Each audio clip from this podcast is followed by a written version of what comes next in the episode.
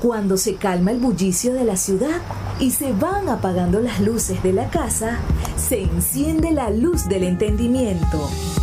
Desde este momento comienza Puerto de Libros, Librería Radiofónica, programa que contiene todos sus elementos tipo A.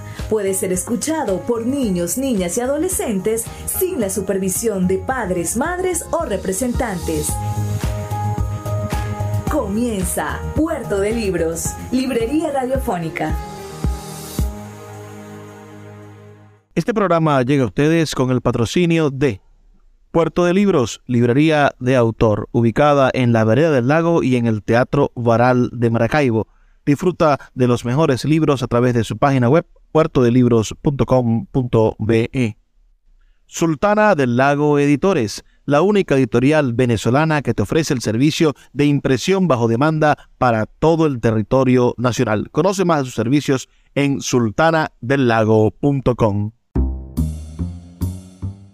Bienvenidos a Puerto de Libros, Librería Radiofónica. Soy Luis Peroso Cervantes, quien de lunes a viernes a través de la Red Nacional de Emisoras Radio, Fe y Alegría tiene el inmenso placer de compartir con ustedes libros, experiencias intelectuales, aunque esa palabra suena así tan distante de la realidad, resulta que es muy fácil ser intelectual, lo que hay es que usar el intelecto y por supuesto de vez en cuando otras expresiones artísticas que, nos ayudan a, sembrar en nosotros el criterio.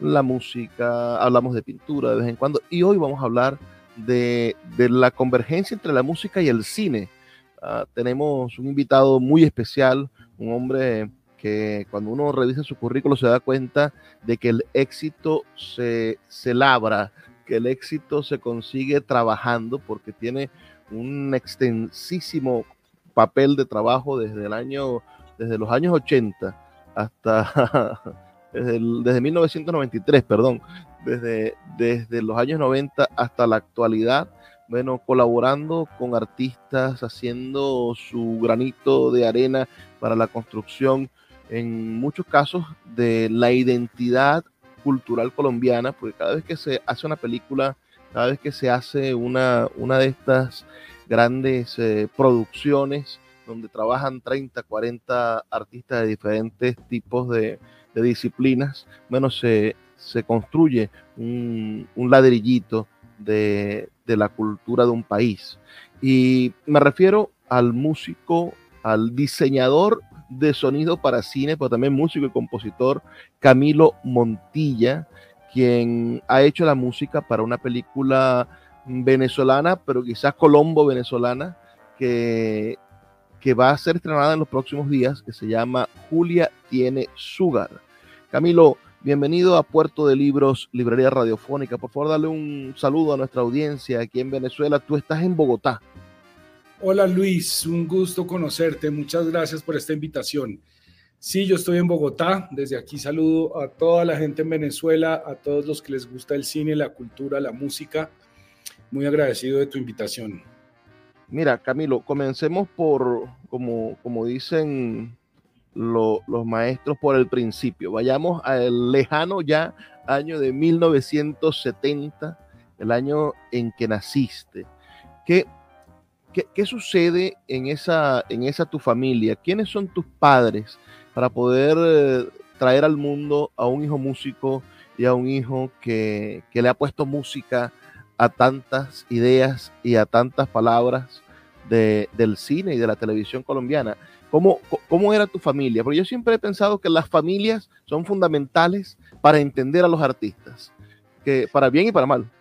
Sí, claro que sí. Mira, mis dos padres son colombianos, ingenieros civiles. Se conocieron en la Universidad Nacional estudiando ingeniería civil. Y mi padre es melómano, lo ha sido toda la vida, coleccionista de música, sobre todo clásica. Em, y bueno, yo soy el menor de tres hijos, tengo dos hermanas mayores. Cuando yo era niño, mi padre descubrió que yo tenía talento para la música y mm, decidió eh, ponerme a estudiar en, el Conservatorio de la Universidad Nacional, que tiene un programa para niños. Entonces yo iba todos los días después del colegio al Conservatorio de la Nacional a cumplir el sueño de mi padre, que era que yo fuera un concertista de música clásica en el piano. Y bueno, yo eh, hice mm, todo el programa para jóvenes del conservatorio y cuando estaba entrando en la adolescencia y ya terminé el, el, ciclo, em, me rebelé y dije, no quiero ser más obligado a tocar el piano y hacer escalas y a practicar los ejercicios de piano mientras mis amigos están jugando basquetbol o montando en bicicleta en la calle. Em, y abandoné los estudios de música. Afortunadamente ya había terminado ese ciclo, que es el que me dio todas las bases de lo, de lo que hago hoy en día. Y luego en la adolescencia y en el colegio eh, empecé a formar bandas de rock y empecé a interesarme de nuevo por hacer música y aprovechar un, oído, sobre todo un oído musical y un talento para sacar canciones y para eh, tocar en el piano casi cualquier cosa que me pidieran. Y ahí empezó. O sea que, que si hubiese seguido con el, con el sistema estuvieras ahorita vestido de pingüino, como dicen cuando se ve el frágil levita. Sí, sí, hubiera sido, mm, no, lo lamento un poco porque sí me hubiera gustado estudiar mucho más, em, pero, pero bueno, decidí dedicarme a hacer música que me gustara más. No es que la música clásica no me guste, porque claro que me gusta, pero no era la música que yo quería hacer y para eso se necesita, para hacer música clásica se necesita una vida dedicada al piano, en mi caso, que es mi instrumento. Y bueno, yo quería hacer otras cosas. Luego empecé a interesarme por la tecnología, los sintetizadores, los estudios de grabación, etcétera, y, y a eso me enfoqué. Mira, tu página web, que por cierto es muy completa, recomiendo a los que quieran conocer a Camilo que visiten camilomontilla.com. Bueno, nos dice que tu primer trabajo es del año 1990 y fuiste compositor y tecladista de Laberinto WC. ¿Qué es eso? Cuéntanos un poco sobre ese primer trabajo. Bueno, este el WC es una banda de pop que yo hice junto a un compañero de colegio que se llama José Gaviria. Él es, él es, tiene una carrera muy grande, pues tal vez lo han escuchado nombrar. José ha sido compositor de, de mucha música colombiana de mucho pop sobre todo y productor de importantes artistas.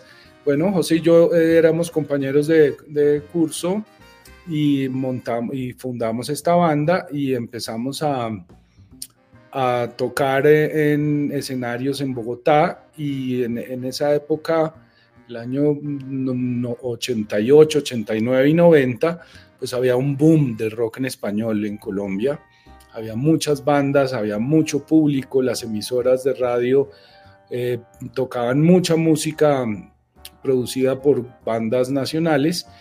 Y bueno, eso nos permitió em, difusión de nuestra música, un contrato disquero con Sony Music, eh, hacer eh, conciertos en todo el país em, y, y, grabar un álbum y un disco. Y ahí fue cuando entré por primera vez a un estudio de grabación y decidí, yo no quiero salir de aquí, quiero pasar mi vida en estudios de grabación. Con la anécdota de estudié ah, economía en la universidad. Yo no, no estudié música como mi carrera, aunque siempre la, y al, al, lado de, mis estudios de economía estudié música porque la universidad permitía hacer las carreras dobles, pero me, me dediqué a eso y entré a un estudio de grabación y como te digo, desde ese día he procurado no salir de, de ahí. Que, que, es un espacio además súper agradable porque si tiene buen clima, el, permite entrar en ese, en ese vacío sonoro, ¿no? Que, donde la imaginación vuela para algunos. Eh, háblanos de, de, esa, de, de, ese país, porque mm, lamentándolo mucho, yo creo que América Latina está desconectada culturalmente de las historias de sus vecinos. No sé si, si hay una teoría de la conspiración, como plantean algunos economistas, quizá, ah, que, que, dicen que es una forma de dominación finalmente de los intereses extranjeros y por eso los venezolanos no conocen la historia de Colombia, no conocen la historia de Perú, los colombianos no saben lo que está pasando en Brasil, porque la idea es que cada quien bueno, esté concentrado en sus microproblemas y no entiendan las potencialidades colectivas del continente. Pero, pero los venezolanos no conocen, no saben, no entienden que, bueno, mientras que aquí en el 89 tú, tú empezabas a hacer música, Uh, nosotros vivíamos el, el, el caracazo, vivíamos una, una crisis política que, que, terminó en un golpe de Estado que dio Hugo Chávez y con Hugo Chávez 10 años después en el poder. Esas cosas sucedían aquí, mientras que en Colombia, bueno, se vivía la guerra al narcotráfico. Y, como, y, y, y, en, y en Bogotá, precisamente, el narcotráfico empezaba a cobrar vidas, a colocar bombas, a decir, vivían una situación de terror. ¿Cómo viviste tú en esa juventud tuya, esa experiencia de vivir en una ciudad sitiada por unos tipos que tenían más dinero que el propio Estado? Mira, desafortunadamente uno se acostumbra a las realidades que lo rodean. Cuando yo tenía 20 años, en esa época, eh, aquí se veían en las noticias todos los días atentados, policías muertos, asesinato de políticos, bueno, era una cosa tremenda, bombas. Sin embargo, nosotros salíamos a la calle, salíamos a tomarnos una cerveza en un bar. Era una cuestión que yo hoy en día digo, pero ¿cómo, puede, cómo podía pasar eso? ¿En, qué, en, en dónde teníamos la cabeza? Nosotros eh, vivíamos aquí como si esa fuera la realidad eh, natural y estábamos acostumbrados a vivir permanentemente rodeados de violencia. Eso es muy notable de la gente de mi generación. Estuvo rodeada de bombas, atentados y unas noticias terribles todos los días y vivía su vida como sin preocuparse demasiado por ello. Camilo, vamos a hacer una pequeña pausa de dos minutos para escuchar los mensajes de Radio Fe y Alegría y a la vuelta, bueno, comencemos a explorar tu vida profesional y, y ese trabajo tan interesante que tienes de diseño sonoro. Pero te voy a preguntar porque según tu página web, Uh, colaboraste con los teclados y hiciste ingeniería de grabación en pies descalzos, ese álbum de Shakira. Yo quiero saber si de verdad es tan bonita como dicen, si lo recuerdas. Ya volvemos, vamos a hacer una pequeña pausa y en dos minutos estamos de vuelta con Puerto de Libros, Librería Radiofónica. Escuchas Puerto de Libros con el poeta Luis Peroso Cervantes. Síguenos en Twitter e Instagram como arroba Librería Radio. Hear that? Believe it or not, summer is just around the corner. Luckily, Armorall, America's most trusted auto appearance brand, has what your car needs to get that perfect summer shine. Plus, now through May 31st, we'll give you $5 for every 20 you spend on Armorall products. That means car wash pods, protectant, tire shine, you name it. Find out how to get your $5 rebate at armorall.com. Armorall, less work, more clean. Terms apply. El poeta Luis Peroso Cervantes le acompaña en Puerto de Libros, Librería Radiofónica, por Radio Fe y Alegría, con todas las voces.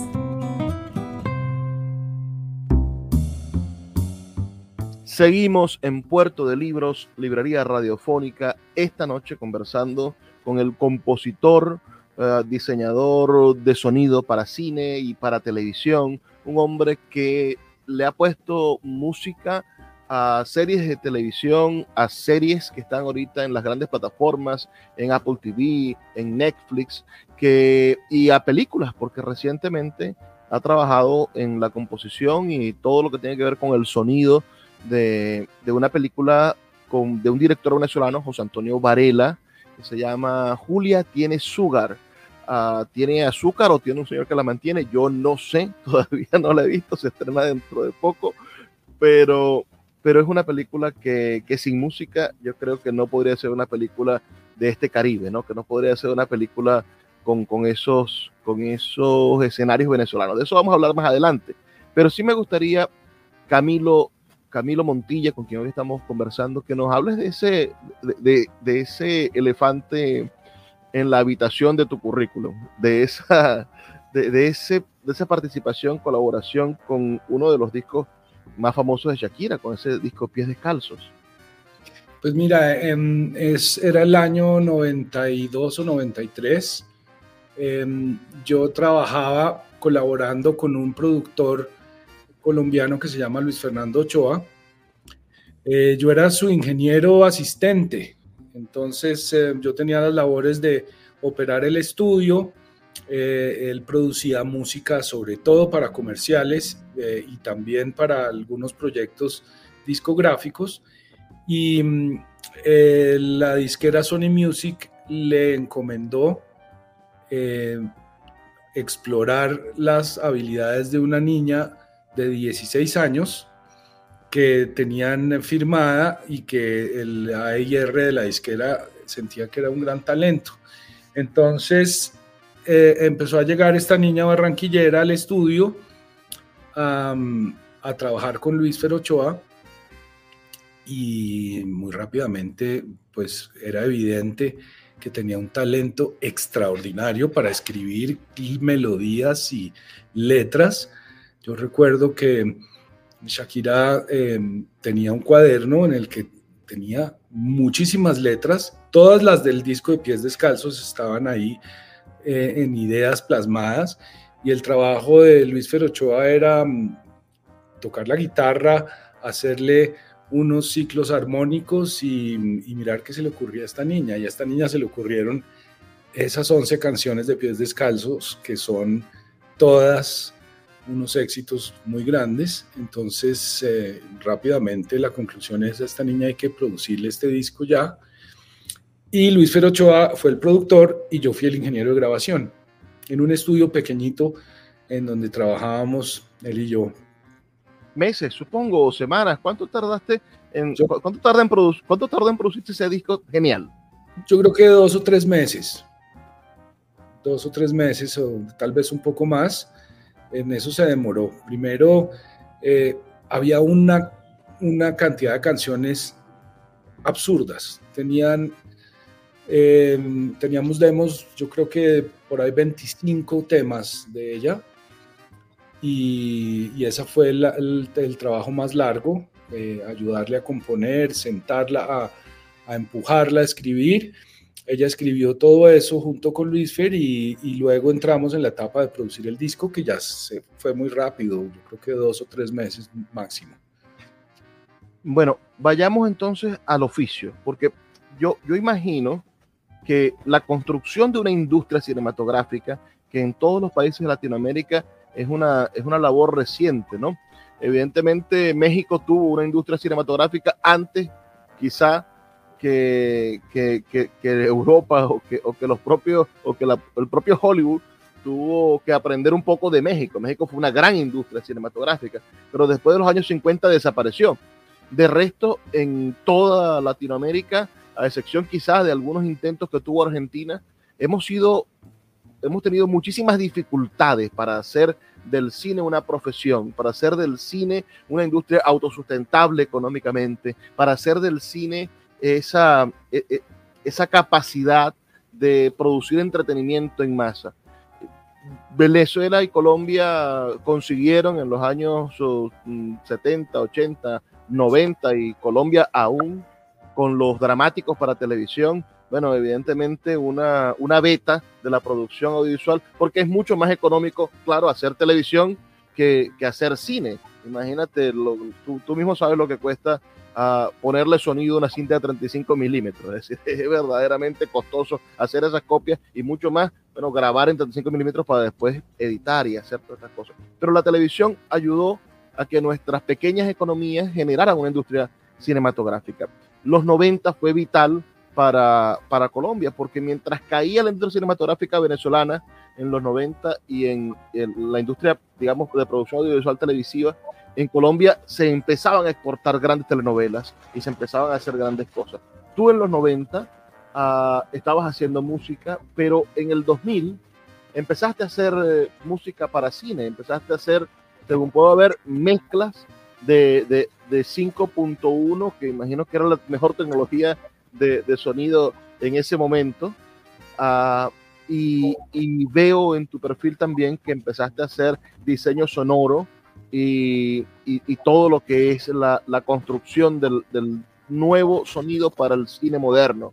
Háblanos un poco de eso. Veo que la primera película de la que hace diseño sonoro es una película que se llama Cuando rompen las olas. Háblanos de esa experiencia, háblanos de cómo comenzaste, quién te llamó, quién te dijo, ven acá Camilo, tengo este proyecto, quiero que, que, sueñes cómo suena esta escena. Bueno, eh, toca ir un poco más atrás en, en, la historia de mi, mi, trabajo haciendo sonido y música para llegar a eso. Yo empecé en esta época en la que trabajaba haciendo, por ejemplo, el, el disco de Shakira con Luis Ferochoa, con la gran ilusión de dedicarme a hacer discos de pop y de rock y de que esa fuera mi carrera. Tenía 22 años, estaba empezando mi vida profesional y, yo quería enfocarme para allá. Eh, luego, eh, bueno, ahí tuve varias experiencias en las que pude efectivamente grabar unos discos muy interesantes, aprender mucho de ingeniería de sonido, de producción musical y sucedió una cosa a nivel mundial y es que la industria musical se desplomó. Apareció eh, Napster y toda esta historia de que la, música se empezó a dejar de vender, las disqueras empezaron a reducir sus operaciones eh, y, ya la, eh, pues no había presupuestos suficientes para, para hacer grandes discos como antes. Y mm, yo estaba eh, estaban naciendo mis hijos en ese momento. Yo tengo dos hijos que nacieron con un año de, diferencia de edad entre ellos y yo estaba recién casado, eh, teniendo que enfrentarme a, bueno, tengo que mantener a esta familia y me dediqué a algo que pensé que nunca quería, eh, iba a hacer, que es hacer comerciales, hacer música para comerciales y... Mm, y eso me empezó a dar muchísimo trabajo y me empezó a permitir vivir de hacer música, aunque no era en lo que yo quería, pero vivir de hacer música y trabajar todos los días en eso y no tener que ir a buscar otra profesión ni dedicarme a, a ser economista, que era lo, como te conté lo que yo estudié, sino a poder trabajar de la música. Entonces empecé a hacer comerciales y muchos comerciales y eso empezó a, e, eso sí estaba en un boom de industria muy grande, la publicidad y mm, me dediqué a eso, a hacer música para comerciales. Luego empecé a, a incorporar a la música para comerciales el diseño sonoro de las piezas publicitarias. En esa época, por lo menos en Colombia, eh, el diseño sonoro se hacía por un lado y la música se hacía por el otro. Y, mm, y, el, y, la música llegaba al diseñador sonoro y él la metía y ya, pero no, no había ninguna interacción entre esos dos campos. Y yo dije, no, a mí también me interesa hacer el diseño sonoro de los comerciales y empecé a hacer ambas cosas. Y Con diseño sonoro te refieres, bueno, a todo el proceso tecnológico del montaje del, del sonido, con el video, el trabajo.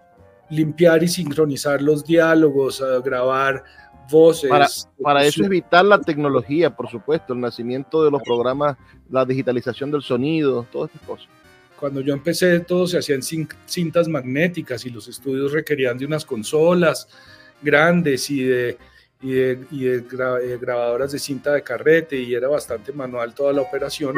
Pero empecé a, a unir esas dos labores y me empezó a ir muy bien haciéndolo. Y, y haciendo eso conocí muchos directores de cine que se dedicaban a hacer comerciales, aunque su gran pasión era hacer cine. En los años 90 mm, se, se hacía en Colombia una o dos películas al año, o menos, muchos años ninguna. Y había muchos directores que habían estudiado cine, que habían escrito varios guiones y que tenían siempre la ilusión de hacer sus películas. Y aparece la ley del cine, que es una ley que apareció en Colombia empezando los 2000 que permitió que la empresa privada y los privados pudieran financiar la producción de películas y recibir eh, beneficios tributarios al hacerlo. Eso destapó una olla a presión que había en Colombia, que era todos estos directores con muchas, muchos guiones y muchas historias que las empezaron a poder rodar. Entonces, em, la industria de hacer diseño sonoro para cine no existía prácticamente en, Colombia. Y, y al todos estos directores poder hacer sus películas y conocer que yo hacía música y diseño sonoro, empezaron a llamarme para que yo hiciera ese trabajo en las películas. Y eso sí que me pareció interesante, me puse a estudiar, fui a hacer algunos cursos a Estados Unidos y empecé a, de una forma autodidacta también a, a entender cómo se hacía el sonido para las películas y qué era todo eso que implicaba y, me, y dije, no, esto sí es a lo que me quiero dedicar definitivamente. Y, y, así empecé a hacer esas películas. Ese cuando rompen las olas, pues fue una película que hizo un director que hacía comerciales y me contrataba y me dijo, bueno, hagamos el sonido. Luego apareció otra que es de las películas que a mí más me gusta de, mi trabajo, que se llama El Colombian Dream, de un director que se llama Felipe Aljure. Una película complejísima en la que hice la música y el diseño sonoro. Y de ahí para adelante me dedico a eso. Vi, vi, vi el, el tráiler de ese Colombian Dream. Es verdaderamente una película surrealista, ¿no? Un poco... Una película psicodélica, muy compleja, surrealista, comédica, pero a la vez política y crítica. Algo como un, un, Pulp Fiction colombiano. Sí, puede, podría decirse que, es, que va por ahí, sí. Mira, vamos a hacer otra pausa de dos minutos para escuchar los mensajes de radio, fe y alegría. Y a la vuelta, bueno, me gustaría que nos hablaras de, de, de tus empresas, ¿no? Quizás como economista tienes esa, esa visión de, de, constituir empresas, ¿no? Tienes una productora que se llama Sónica, y tienes ahora recién, según puedo ver, una empresa que se llama Hipotálamo. Y ya me vas a explicar por qué le pusiste esos nombres a, a tus empresas, que son como hijos también las empresas, ¿no? Pues la idea es que cuando uno constituye una empresa, la idea es que ella pueda continuar después de que uno, después de que uno los haya dejado o heredarlas. Ya volvemos con más de Puerto de Libros, Librería Radiofónica. Síguenos en arroba Librería Radio. Puerto de Libros, librería de autor. Siete años siendo la librería virtual más grande de Venezuela, con dos sedes físicas, una en el Teatro Baral de Maracaibo y otra en la Vereda del Lago. Es un centro cultural dedicado al libro, proyecciones de cine gratuitas, talleres literarios, formación de nuevos escritores, talleres de teatro y de música, todo en un espacio dedicado al mundo de los libros y del conocimiento. Síguenos en nuestra... El poeta Luis Peroso Cervantes le acompaña en Puerto de Libros, Librería Radiofónica, por Radio Fe y Alegría, con todas las voces. Seguimos en Puerto de Libros, Librería Radiofónica, esta noche conversando con Camilo Montilla, quien es un hombre que está dedicado desde hace, que serán 20 años, al mundo del cine colombiano y que me, corregirás, esta es la primera película que hace con un director de cine venezolano. Julia tiene Sugar. No, no es la primera película que hago para un director venezolano. La primera se llamó Secreto de Confesión del director Henry Rivero. Henry es un venezolano que vino a Colombia y aquí hizo esa película que aunque filmó en Venezuela, terminó aquí y fue la primera vez que hice algo para Venezuela. Y la segunda es esta de José Antonio Varela, Julia tiene Sugar. Pero, pero bueno, tu recorrido dentro del cine colombiano es, bueno, excelente, ¿no? Y veo que hay productos audiovisuales que tratan sobre el interior de Colombia. Tú eres un, un, un, bogotano, por lo que pudimos conversar hace un ratico, naciste en el 70 en Bogotá y, y, has vivido toda tu vida en Bogotá, pero hay películas sobre el Chocó, hay películas sobre, sobre las montañas, sobre la sierra, hay películas en diferentes partes del país. ¿Cómo, cómo hacer eh, música, componer música para esas otras partes del país, siendo que Colombia, al igual que, Venezuela, eh, es un país tan variado culturalmente. Pareciese a veces si tú pones a un bogotano con su forma de hablar, con sus costumbres, con su ritmo vital, lo pones al lado de alguien que, que viene del Cesar o lo pones al lado de, de un guajiro, de, la parte más norte de la Guajira colombiana y tú dices, ¿cómo hermanar? ¿Cómo hacer los hilos que los unan y los conviertan en colombianos si pareciese que son tan diferentes en el color de piel, en el modo de hablar, en el modo de comer? ¿Cómo, fue ese proceso de investigación para acercarte a traducir un pulso de lo que es ser colombiano y convertirlo eso en música para cine? Pues mira, la respuesta a eso es trabajar con músicos y con muchos músicos de todas las regiones. Esa es la respuesta. Yo no podría componer un vallenato o una cumbia o, un joropo llanero o una música andina si no fuera por la sinergia con músicos de todas las regiones. Eh, es, en Colombia hay muchísimos géneros musicales y regionalmente están bastante divididos en la, en la geografía y pues un cachaco como yo eh, no, le, no le sale fácilmente una música costeña. Para eso toca interactuar con músicos de las regiones y eso es lo que yo he hecho y lo que más me gusta eh, para lograr eso es eh, invitar a músicos, invitar a intérpretes a que trabajen conmigo y no pretender yo hacer una música que no me sale del alma porque pues yo soy un bogotano aquí de las montañas y del frío y para componer una música de chocuana, pues hay que tener sangre de allá, hay que tener, eh, estar rodeado de esa cultura y, aquí es, es, lo que nosotros podemos hacer es eh, convocar a todos esos músicos y guiar las producciones, colaborar para lograr que los géneros tengan autenticidad y, y no, sea, no sea una pretensión de hacer una música que no es la que uno, la que uno puede hacer solo. Ahora, háblanos de, tu, de tus empresas, es decir, de cómo convertir, pues cuando alguien decide en el mundo artístico hacer una empresa, pues los artistas muchas veces son, eh, los asociamos con, con, los hippies, ¿no? Con aquella cosa de libertad, desorden, de, no pago impuestos, de, cualquiera de estas cosas. Uh, pero cuando tú decides hacer una empresa, decides formar industria, que es lo que nos hace falta a los artistas, ponernos serios en la cosa. Ah, fundaste Sónica y entiendo que eh, fue en ese momento en el cual estabas haciendo ah, música para, para publicidad. Ah, y después formas esta hipotálamo que sí es exclusivamente para música, para películas y producciones audiovisuales. Háblanos de esa, de esa experiencia y de cómo ha sido en Colombia intentar formalizar el trabajo artístico musical, porque imagino que igual que en el resto del continente, para los artistas no lo tenemos muy fácil eso de, llevar contadores o de, o de crear ah, o, de, o, de, relacionarse con las instituciones.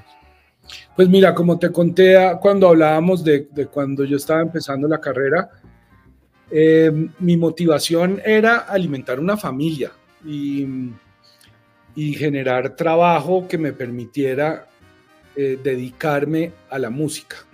A diferencia de la mayoría de los músicos, mi motivación era yo quiero trabajar haciendo esto.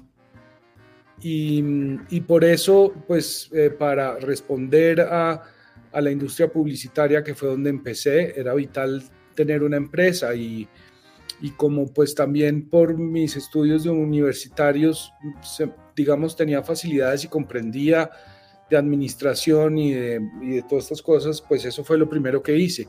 Formar una empresa que me permitiera generar trabajo haciendo lo que me gusta y así, y, por eso fundé, fundé Sónica primero. Y la historia de Hipotálamo es una historia pandémica porque eh, hasta el año 2019 yo hacía tanto el trabajo de cine como el trabajo de, publicidad eh, en la misma empresa Sónica.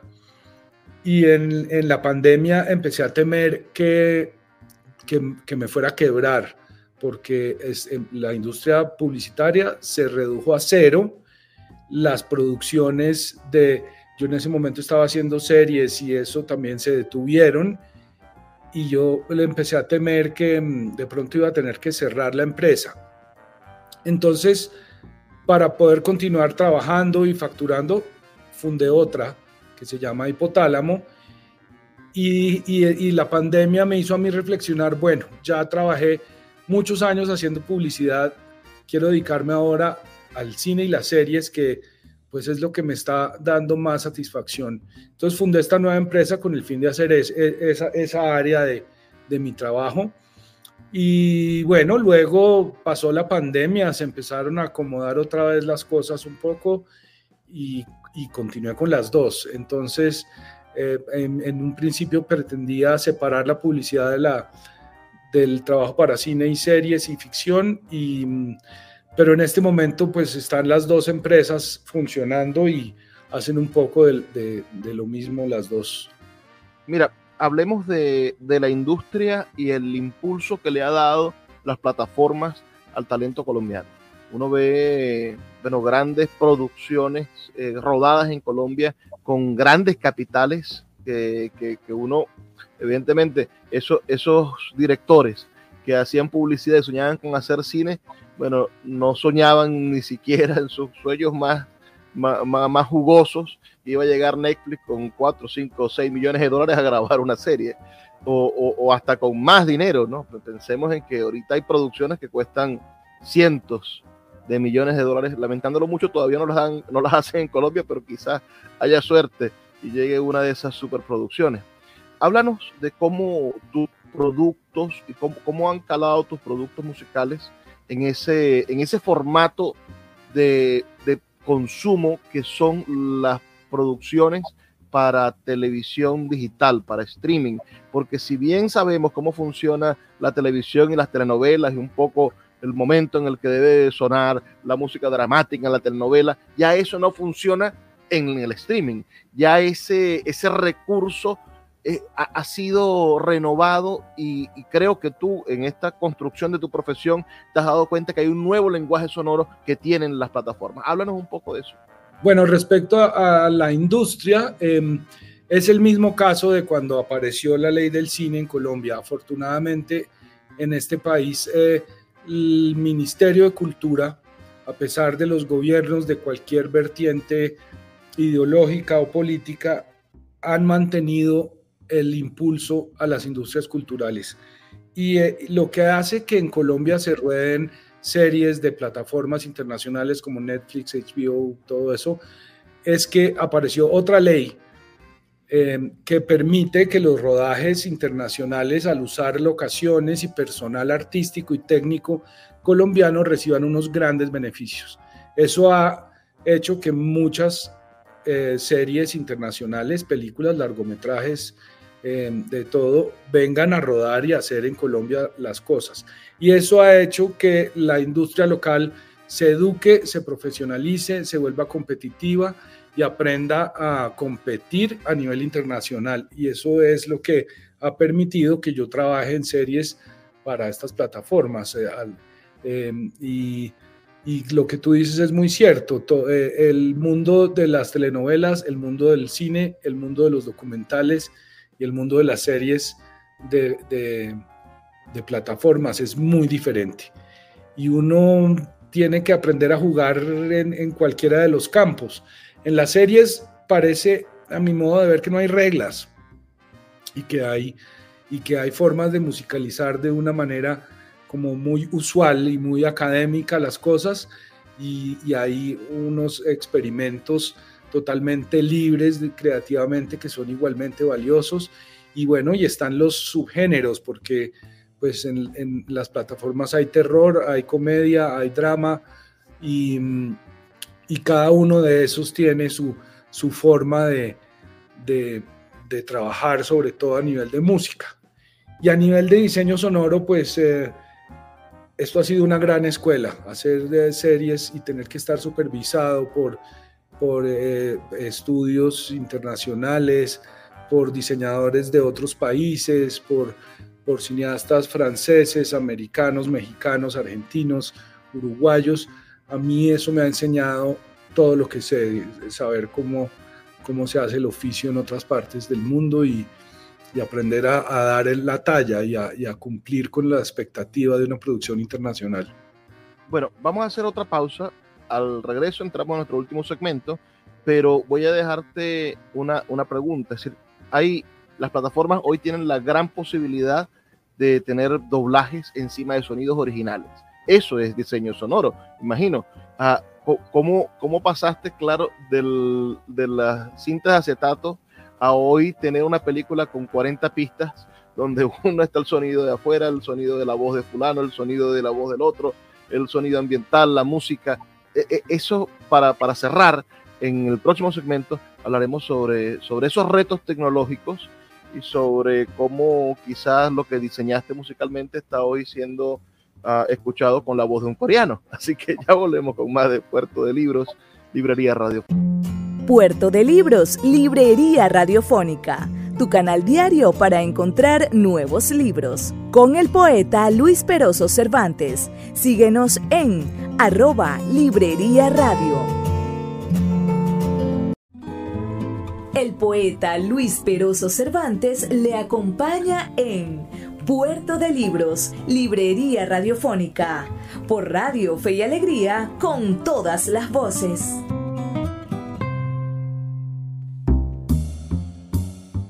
Seguimos en Puerto de Libros, Librería Radiofónica, ya en nuestro último segmento siempre se acaban los programas, ¿verdad?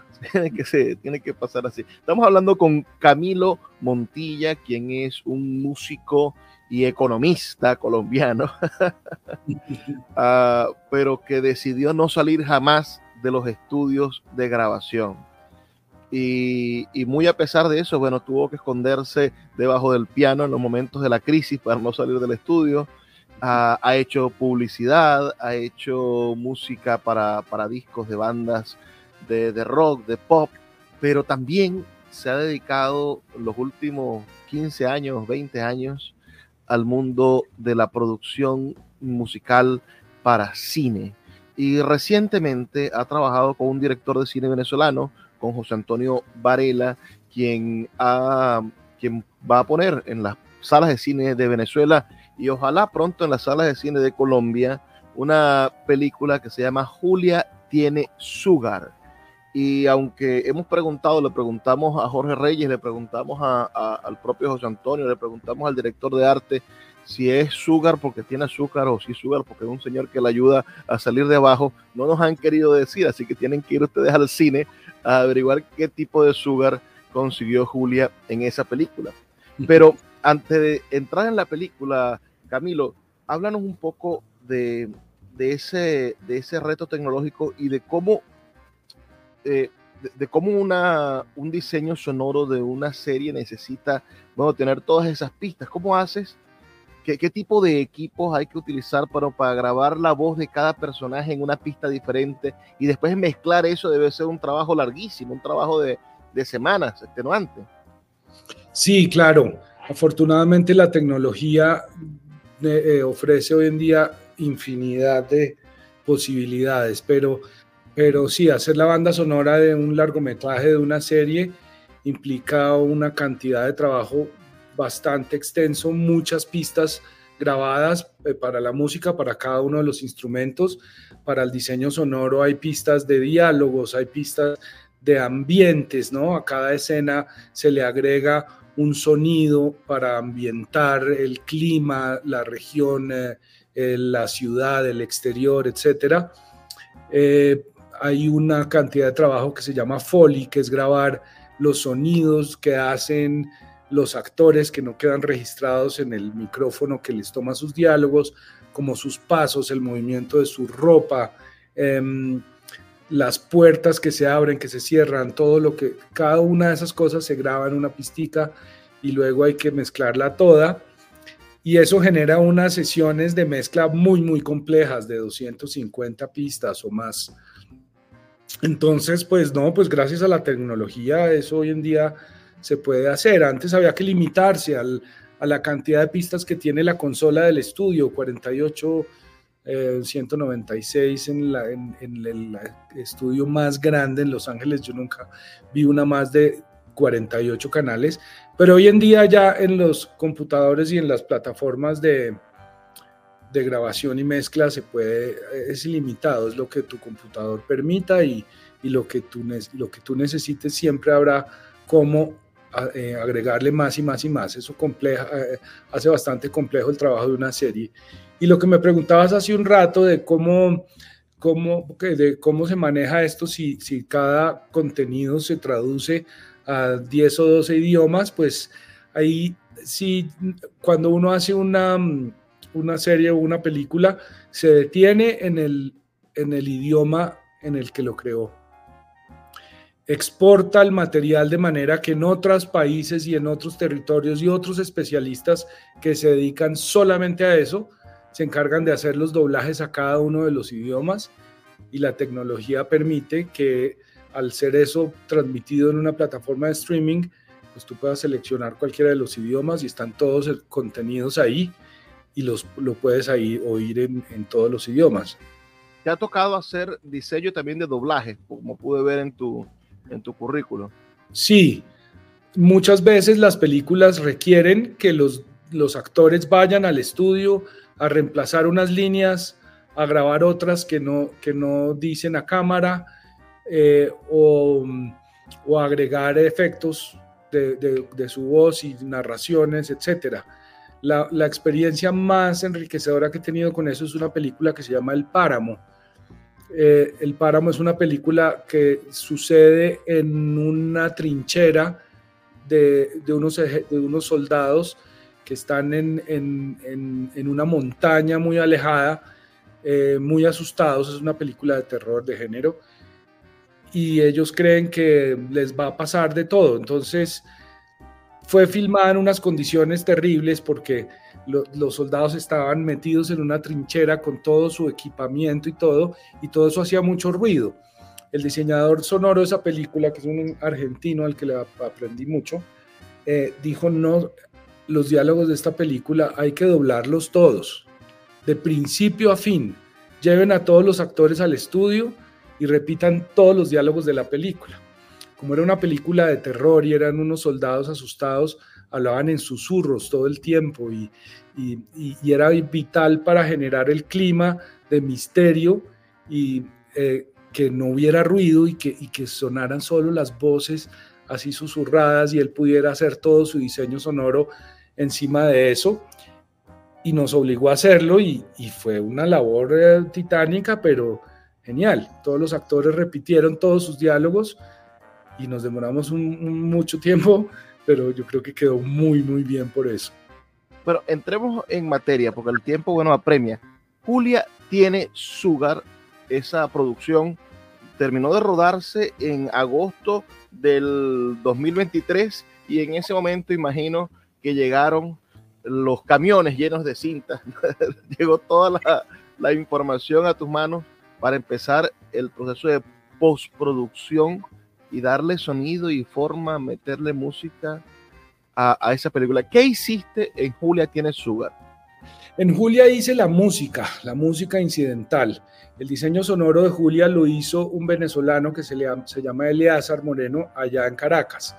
Aquí en, Bogotá solo hicimos la música y el proceso, yo fui invitado por la actriz principal eh, y que es colombiana y eh, pues Julia es una coproducción colombo-venezolana, entonces requería de unas cuotas de talento de ambos países y decidieron buscar un músico en Colombia, llegaron a mí y, yo entré a, conocer a José Antonio Varela, así por entrevistas de Zoom en las que hablamos sobre su película, me envió un corte, em, eh, decidimos eh, eh, pensar un rato en cuál era el género, él me mostró las películas que había hecho antes, hablamos mucho sobre cómo abordar la comedia, sobre cómo darle una, digamos, un color fresco a la música y no, requerir, no recurrir a, digamos, a, a, lo de siempre, que es hacer música de cuerdas, con orquestal, etcétera.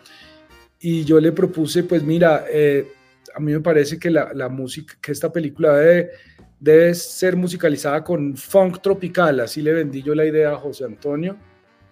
Eh, le reuní música, sobre todo de bandas venezolanas como Los Amigos Invisibles, como Cheo, como, bueno, eh, ahorita recuerdo, no recuerdo tanto los nombres, pero mucha música venezolana que a mí me encanta y, en Venezuela hay muy buenas bandas de, de funk, pero es latino, tiene tambores, tiene ritmos de salsa, tiene ritmos tropicales y esa fusión es única, aunque también sucede eso en Cuba, en, en México, en Estados Unidos mismo, es un género que yo no he visto mucho en cine y le dije, hagamos la música de Julia en funk tropical. Y me dijo, vamos. Y así decidimos abordar la película. Claro, los géneros tienen sus estereotipos también, ¿no? Julia es una comedia romántica. Entonces hay que hacer una música que vaya con, ese, con ese sentido. Pero ¿cómo, ¿cómo innovar dentro de los géneros? Pienso que, ese es el reto también el momento que te toca componer. Ah, ¿Cómo haces tú para no salirte del, de la nota de la comedia romántica, pero tener la diferencia, poder, poder en algún momento decir, bueno, yo puse este granito de arena, o una película de terror, decir, bueno, yo puse este, e, este, este otro grano de arena en una película de suspenso. ¿Qué crees tú que fue, además de esto del funk, lo innovador que, que propusiste en Julia tiene Sugar? Pues mira, acudí a un método que, que, he ido depurando de película, de película, de producción en producción, y es dedicar mucho tiempo al análisis sensorial y emocional de lo que filmó el director. Mirar la película muchas veces, entender que eh, este personaje debe ser acompañado con cierto tipo de música, este otro con otro, la curva dramática de la película es tal, entonces la música debe, debe, debe apoyarla o, debe completarla y pasar mucho tiempo analizando y analizando cómo musicalizando sin componer una sola nota, reuniendo un mapa de sensaciones, una curva de emociones y unas necesidades puntuales analizando, como te digo, la historia de los personajes. Y yo creo que eso fue lo que hizo que Julia quedara bien musicalizada, que tiene un trabajo pensado mucho antes de componer la primera nota. Mira, que hay de cierto que es el músico el que hace llorar a la gente en las películas. Eh, yo creo que eh, es, es, sin la música sería muy difícil lograrlo. Bueno, el cine mudo lo lograba. Pero mira, recuerdas que mi, empresa segunda se llama Hipotálamo yo le puse así porque, porque entendí por, por estudios de, de, de psicoacústica, que es lo que lo explica, que cuando uno está viendo una película, el 70% de su cerebro está enfocado en ver la pantalla. Y hay un 30% de tu cerebro que está sintiendo y oyendo, oyendo y sintiendo casi que sin que te des cuenta y eso lo hace el hipotálamo, por eso yo bauticé así mi empresa. Eso es el trabajo más importante de la música en una película, es hacer casi que sin que el eh, espectador lo note, eh, guiarlo a unas emociones y eso se logra, eso se logra diseñando muy bien cómo hace, qué, qué toca uno, qué tipo de acordes usa, cómo los combina con el diseño sonoro, en qué momento los hace sincronizar con algo en la imagen y cuando están totalmente detrás. Y esa, bueno, es apasionante ese trabajo. Agradecido, Camilo, por esta oportunidad de entrevistarte, de conocerte y porque nos hayas abierto las puertas de tu estudio, supongo, porque hay un piano hermoso de fondo. Los que nos escuchan en radio no ven la imagen, los invito a que vayan al canal de YouTube para que conozcan el rostro de Camilo. Los que nos escuchan en YouTube se dieron cuenta de aquellas teclas de fondo que quizás trabajan horas y horas buscando el, sonido perfecto para la sensación que el director y que el director de fotografía han capturado en las diferentes películas. Te deseo muchísima suerte y ojalá que, que vengan muchísimas películas y que pronto la industria cinematográfica llega al nivel de Hollywood, que podamos comprar el disco de la banda sonora de las películas y tengamos los discos de Camilo en nuestro, en nuestro, en, nuestros favoritos de Spotify, pues ya los discos ya no existen o son muy raros. Gracias, Camilo, por haber compartido con nosotros. Muchas gracias, Luis, por la invitación. Te agradezco mucho por la entrevista, muy interesante y muy agradable. Y saludo a toda la gente que le gusta ver cine nacional, tanto en Colombia como en Venezuela, como en todos los países. El, cine es parte de nuestra cultura y ver películas locales es, es muy importante para, para reforzar la identidad que tenemos y no no dejar que solo lo que vemos sea lo que nos traen de afuera. Los invito a todos a ver esa película de José Antonio, Julia tiene Sugar, que estará muy pronto en salas. Bueno, y a todos los que nos escucharon, agradecidos por su sintonía. Les recuerdo que estamos aquí de lunes a viernes a través de la Red Nacional de Emisoras Radio Fe y Alegría, 23 emisoras conectadas para llegar a sus hogares con buenos libros. Trabajo para ustedes Luis Peroso Cervantes, quien solo les pide que por favor sean felices, lean poesía.